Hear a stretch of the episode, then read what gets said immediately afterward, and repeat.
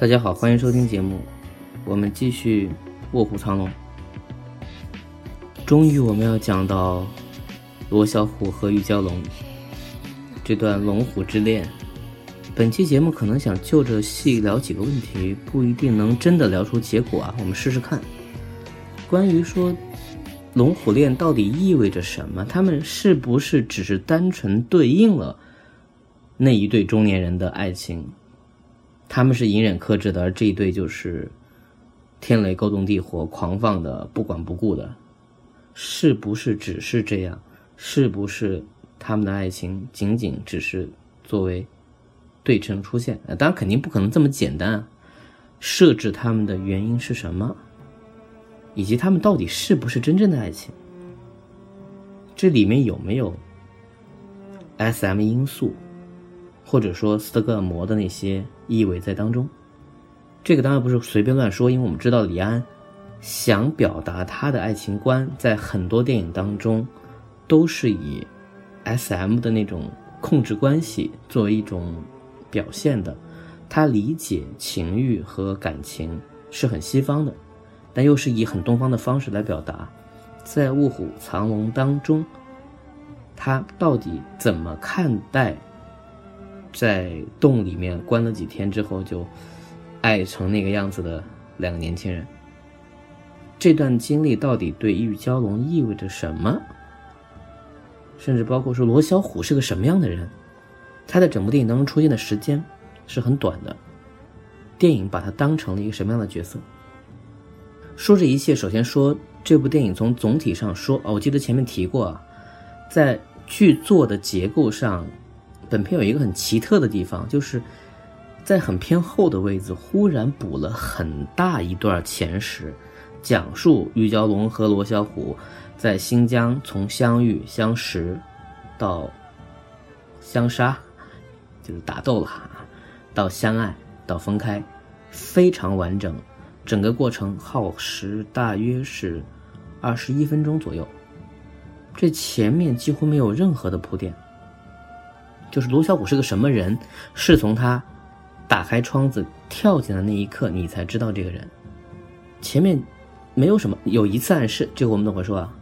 剧本的铺垫相对多一点就是你如果看那个剧本的文本的话，你会发现，呃，罗小虎其实从开场戏玉秀莲进京的时候，他已经在京城了，他是也是游走在什么刘太保啊，就是。就包括那个捕头妇女啊，那些人当中，他一直在跟着轿子，可能想进御府吧，他是跟着一起来的。那从写剧本来说呢，这个当然非常正常，就是因为你顺着想的时候，你总觉得前面要铺垫吧，不然后面是不是太突兀了？得引起悬念，得要有一个扣嘛，最后面要解嘛。但是在电影当中没有，唯一一次透露相关讯息的地方。是在玉秀莲和玉娇龙第二次见面之后，就是聊了孟思昭那个事儿之后，呃，接了一个音乐，然后一个玉娇龙在镜子前面发呆，通过表情突然一下没有任何预兆的切换到，在新疆的时候，他趴在母亲的膝盖上，母亲摇着扇子说：“哎呀，千里迢迢，千里迢迢。”然后他突然坐起来，看着窗外。就到这里为止，很快思绪收回来，回到了现在时。所以，当时如果观众看这场戏，你根本不知道在联系什么。你当然知道这个是闪回，这个是在讲他之前的事儿。你如果稍微不注意，你也会有点迷糊。当然，很快就过去了。而你如果第二次、第三次看，你当然知道，你可以分析说，他在跟玉秀莲聊孟思昭之后，他当然很自然想起了自己的爱情。然而自己强行打断了，可能听到人家的故事会，包括他不是主动的说爱就爱了嘛，对吧？你在那怼顶人家说你去跟那个李慕白好嘛，你怕什么呢？可是玉娇龙自己，假定我们知道他内心已经决定和是愿意嫁给那个什么翰林的话，那你有什么立场去说这件事呢？不管你道不道歉，对吧？我们说爱情，然后从罗小虎跳进那房间和玉娇龙拥抱的时候，突然一下就切回到我们熟悉的那个点，所以我们知道，在之前的那一次闪回是给这场做一个预告的，而且这个地方呢。他的这段前史也不是一个讲述性的前史，就是说，我们知道有很多时候，为了能够把之前的事儿讲清楚，有一种做法是让当事人，我们随便找个理由，不管是跟人聊起来还是说什么事儿，他先有一个旁白，然后带回去，这样的话就有一个试点，我们就觉得说，哦，剧中的人讲起了当年的事情，不管在实际画面上有多少是配合他的讲述，有多少是直接回去，那么这有一个代入的状态。在这一点上，导演不存在，对吧？是我们的剧中人在讲。但罗小虎和玉娇龙相遇的这段大闪回、大前世，没有任何人讲事儿。他们两个一相见，突然导演跑出来说：“你们不知道怎么回事吧？对吧？给你讲啊，就一个大段就出来了。这是为什么呢？但我觉得这个没有什么深意啊，就这个东西他没有办法讲了。他们两个人不可能说你还记得？我们在新疆的时候，这种特别傻的东西我们就不可能写。”所以在这一段，他需要的就是直接用情绪。我们说过了，在此之前有一个所谓事情好像就这样过去了。于秀莲说：“她很快会嫁人，你不要再想。”然后电影主动的告诉观众：“不，这件事情没有你想的那么简单。就算你们现在不计较闭眼狐狸和那个道剑的事儿。”这个女孩子的命运依然会被另外一股力量所牵引着，你们只是不知道而已。现在这股力量来了，就是罗小虎说：“你跟我走。”那么罗小虎是谁呢？给你讲这段故事，告诉你他们曾经他们两个人之间发生过什么事儿。那么这两个人之间的事儿呢，其实倒也不复杂，因为毕竟戏的时间不长，他没有办法很矫情，还有很多。打斗戏，我觉得李安想拍这一段如此完整的拍这一段，而不是说特别简单和精炼的把他们两个的关系讲清楚。因为从时间上说，你已经讲到这个点上了，大家其实想看的是玉娇龙后面想怎么办，他怎么去跟那个闭眼狐狸或者说跟李慕白去对应。在这个时候突然插入和罗小虎的相遇这件事情，其实是有点破坏节奏的，或者说破坏你的期待。所以要么就不讲。要么就讲的到底一点就我让你们忘掉前面的事儿。所以从他整个马车遇袭呀，包括和罗小虎的相识，包括张震的出场，整个东西做的非常完整。就是在那一刻，你不要管了，我用新疆的地貌，用这群就土匪吧，那种大漠的打斗，完全把你拉出京城，你不要再想北京城的事儿了。在这一刻，我告诉你，玉娇龙心里有一个什么东西，他心中装着那个在新疆的狂野的时代的那几天吧。然后是一个相互驯服的过程，嗯，但是这个事儿很简单了。事情起因是罗小虎恶作剧的抢了玉娇龙的梳子，那你说这个事儿就典型是一种调戏，而他没有意料到玉娇龙身上有功夫，在。那一刻，他跳出来，其实是有点男方戏耍女方，而女方是在赌气和逞强，而女方确实功夫不弱，所以他们两个人进入了一种从一对多到一对单，慢慢赤诚相见的过程。这个里面有几次收服的过程，包括绑住他说你这个女人怎么这么凶，然后又给他做吃的，然后玉娇龙又把他打晕了又跑，可是因为他对整个这个。大环境完全不熟悉，他又被救回来，或者被绑回来，这些过程我就不详述了。总之，他开始意识到这个男人对他并不坏，又或者说这个男人身上就有他要的东西，这个倒都是很好理解的。所以在这个过程当中，当他们两个人已经开始能够平静的对话的时候。摆在编剧面前的任务就是我怎么能让他们两个迅速的能上床，能发生关系？呃，这个逻辑在西方的世界当中相对来说比较不那么难，因为有各种方式可以拉到点。不是说西方人随便，这个我们不用这么偏见，只是说他们的那种写法有一些东西不用去打破。而在玉娇龙身上，尽管他叛逆，因为这是两个逻辑的事儿，一个是说我们的文化里面随随便便就要发生到那个程度，到底要到什么气氛下才行；另外一个，他们毕竟还是敌人嘛，还是敌对的，你要说到什么情况，他们两个会发生一些事儿。所以在这里呢，有一小段对话，我们来听一下。就这个场景现在的状况，画面上是，呃。罗小虎在给玉娇龙在挑他那个脚上的一些刺。一个女孩洗完澡之后，把自己的腿交到一个男人的手里，我们已经知道这个意味着什么了。当然是一个性意味很强烈的东西。但他们现在还是敌对嘛？只是女孩现在接受了，说我我先舒服点吧，然后他们再聊。我一把梳子值得吗？那是我的，它对我来说很尊贵。像你这样的土匪就没用。不对，我可以用它挑马枣。告诉你，我是奇人。哦，你说的对，我猜错了，我以为你是汉人。把梳子还给我。没有人可以命令我。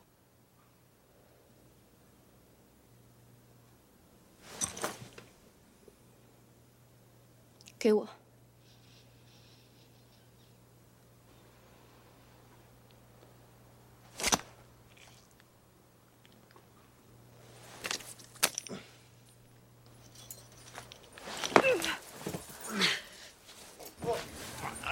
好，这两个人就这样滚来滚去，就轻轻伤了啊！这个就，我们就不看他们，我们来说一下前面台词。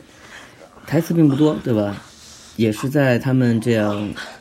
有来有往的一些争斗之后，第一次相对平静的可以聊天儿，所以我们如果看多的戏也都知道，这场聊天之后必定是关系的大转变，但这个转变要怎么过渡？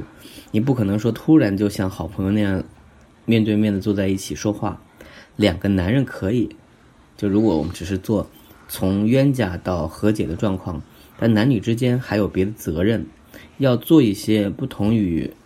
人和人之间常规交往的东西，他们要聊什么？而且他们的悬殊这么大。然而，当然这些都不重要。他们连对方是谁都不是特别清楚，只知道在沙漠当中他们是彼此的对手，而且通过几次交锋都吸引了对方。当这个吸引更早的时候，是从罗小虎喊了一声说：“都不要动，他是我的。”就这种归属权的东西，已经宣称出来了。所以在这些对话当中，他秉承着一个大主题，就是关于身份和控制，或者权力的这个高低。所以罗小虎打破僵局会说：“呃，为了一把梳子，值得吗？”这个是打破坚冰的方法。基本上十有八九这种台词都会这么说。而玉娇龙的回法非常玉娇龙就说：“那是我的。”你看这个地方就出现了身份和归属意识，想做出差异感来。而罗小虎的回击是我可以用它来挑马爪，就是，啊，在这个地方剧本跳了一次，玉娇龙收回了脚，笑了一下，说：“告诉你我是奇人。”这个笑容其实是有挑衅性在的，但笑呢，毕竟比剑拔弩张还是要好一些。当你要说玉娇龙这个笑，还可以有一层意思，就是他有一种骄傲感，就是你看错我了，我在你所知的世界上，我有我比你。更多的信息告诉你我是奇人，因为把我当做娇小姐而会吃亏，所以这个笑容让罗小虎暂时，我不能说屈服，但至少表达了意思是，啊，对，那我说错了，他没有跟他争，说了一句顺接的话啊，我以为你是汉人，如何如何。那么这个小节结束，结束之后，玉娇龙得寸进尺，他说。把梳子还给我。你看，这个是什么？这个是身份。我依然在要求你做我要做的事情，也可以说试探，也可以说玉娇龙从来都没有放弃过命令对方。在争夺权力，两个人的关系当中争夺权力，罗小虎说：“没有人可以命令我。”依然还是在反击。后面这个冲突当然就比较简单了，呃，之前的和平就没有了。玉娇龙继续升级，拿出一个箭头威胁他给我。这个过程其实是一个怎么说呢？呃，你要再打就再打呗，这倒是跟前面的逻辑没有关系。但在这样一个气氛当中，玉娇龙不惜破坏他们之间的和谐，想要传达出我的身份和权力更高的这个欲望，让罗小虎不能认输。于是他瞪起了眼睛，然后玉娇龙一剑戳在他的胸膛上，血都出来了，但他没有退缩。然后两个人继续开始肉搏，从肉搏转化为情欲的爆发，他们两个开始拥吻起来，嗯，然后叠到了一个画面上，就是山峦起伏，马上让你看见两个人骑着马出来，就这段关系坐实。我个人觉得，如果还能再多写几句呢，可能会更有意思，但确实可能没有时间了。随着这个画面的慢动作，响起了罗小虎的旁白。他在这个地方用了非常简单压缩时间的方式。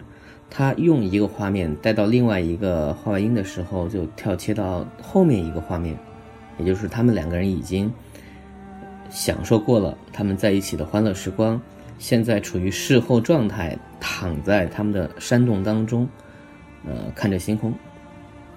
你如果较真的说，他们两个共骑一马，那个画面本身有没有意味，就是不是真实的骑马画面，这个你自己去想，也可以说是对后面他们在一块相处那个状况的一个呃前闪。那这个不重要，因为重要的是很难直接从床戏就跳到那个事后那个地方不够美，应该用情绪带过来。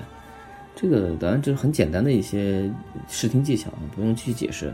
好的地方是说，如果当你前面有些观众还觉得过快的话。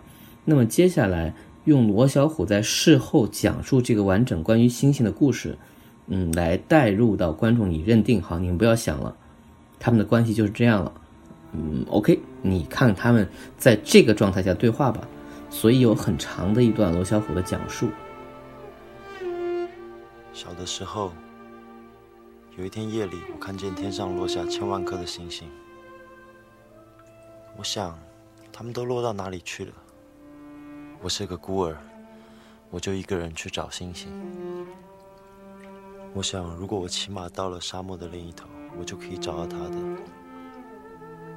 从那以后，我就一直在大漠中奔驰。后来，小男孩变成了强盗，星星找不到，却前后的数字。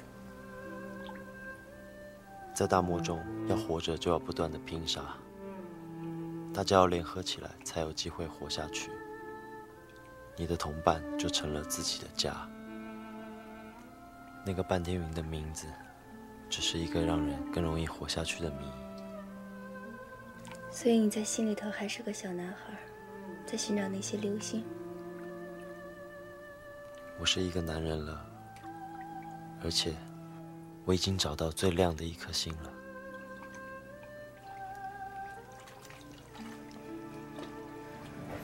嗯，这一段有个误判，我一开始一直坚持认为这是王慧玲主写的，后来看李安书里面讲，其实这段是詹姆斯先写的，星星啊什么的，钟阿城来润色，然后王慧玲改，反正来回这样调。就这一段关于追逐星星的这种诗意化的语言，你说是老外写的，想想也对。他的地位是什么呢？其实就一句话，他描述了罗小虎本质是什么样的一个人。在别的情况下，我们再也没有机会进入到罗小虎内心了。他很多时候，包括后面，都只是作为压力和状态出现了。只有在这一场戏里面，他只有这么一分钟的机会，讲一个属于他自己的故事。而这个故事，表现出了，嗯，他和于小龙是一样的人，他们在追逐一些东西，然后他们身上有另外一些责任。半天云是他身上的一个谜，他对于家庭，就是他那个族群吧的那种认同感本身，也是他的负担。他追逐星星这个过程，让玉娇龙从心底认同了他。所以在这个前提之下，后面那些调情的话，什么这个小男孩长大了抢我的梳子，什么什么我找到星星了，这些都是正常的句子，这倒没有什么说特别高深的。重点是在这样一个情形下，像我前面说的，让罗小虎出来，以一种认定状态的方式，就你们不要再想他们两个关系就这个样子了。可是这个样子能让人信服吗？仅仅是因为之前的打斗，因为他对于蛟龙所表现出来的善意，这个善意有多少是为了驯服他而使出的伎俩？这些东西观众是会想的。所以在这场戏里，必须要让罗小虎展现出他值得被爱的那一面。那么他告诉你，我是一个追逐星星，追逐到忘记了自己的过去是什么样的人，然后我要一直这样走下去。这个东西能让观众多少喜欢他一点吧。罗小虎在里面非常密集的讲了两个故事，一个是这个，另外一个我就不放了，就是那个关于一个人许愿什么从山上跳下去，就那个是作为全篇非常重要的一个意象化的铺垫的存在。像我另外一期节目里面所说过的，这个其实跟白昼流星那种，我要为一个传说到结尾，我把那个传说给。放在观众面前，这个技巧是非常非常正常的。就是你如果想做这一类故事，埋这个传说是完全没有问题的。但是前提你要有一个衬得起这个传说的对话的环境和那个行为吧。啊，当然学员不可思议事件，岛上的杀人传说也一样，它出现了，就一定最后会像契诃夫之枪那样要要用。然后接下来是在他们非常快的蜜月期之后，玉娇龙必须和罗小虎告别。他们是有这样的一个对话：你的爸爸还在找你，让他们找吧。他们找来找去是我的麻烦。你别送我回去。你自己决定吧。也许以后你会很烦。会不习惯，你会想你的爸爸，想你的妈妈。如果我们有一个女儿不见了，我们也会找的，我们的女儿也会想我们的。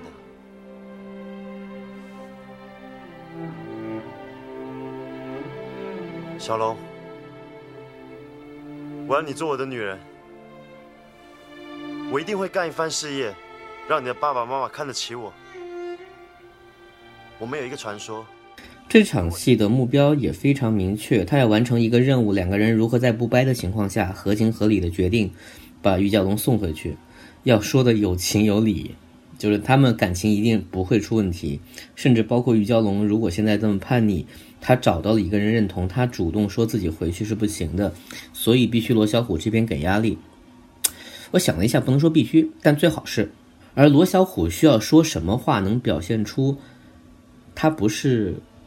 就退缩了，所以首先在对话的开头，他要讲一句很现实的话，就是你父亲的人找来找去是我的麻烦。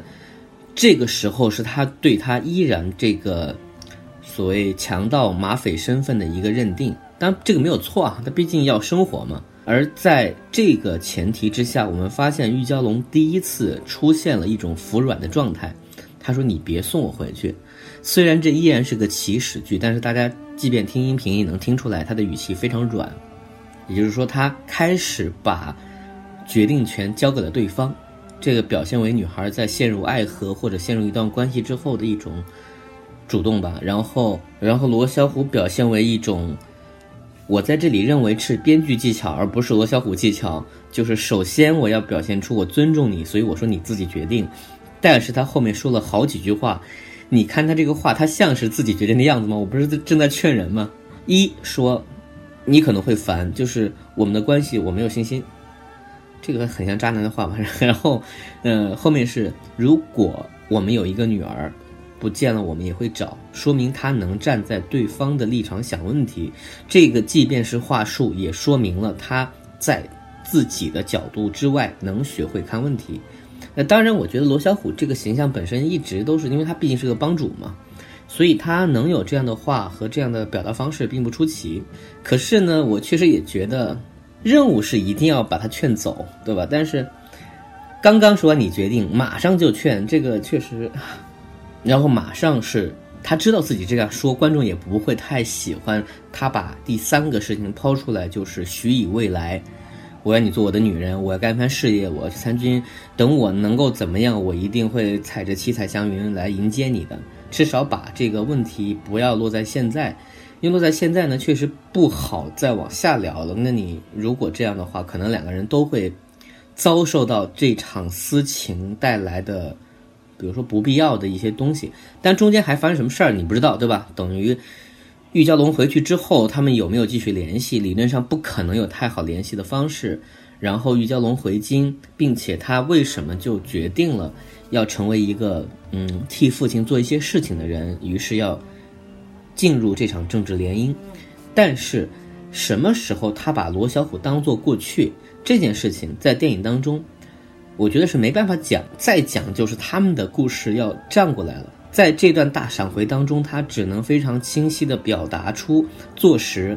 在玉娇龙心中曾经有过那样一些经历，那所以反过来说，玉娇龙在故事的前半段他会做那些事儿，其实都是有原因的，是一个见过了世面，然后也决定要和这些东西告别的女孩子，在她嫁人之前，不知道要做些什么，在这种犹豫之下，做了一些破坏性的事件。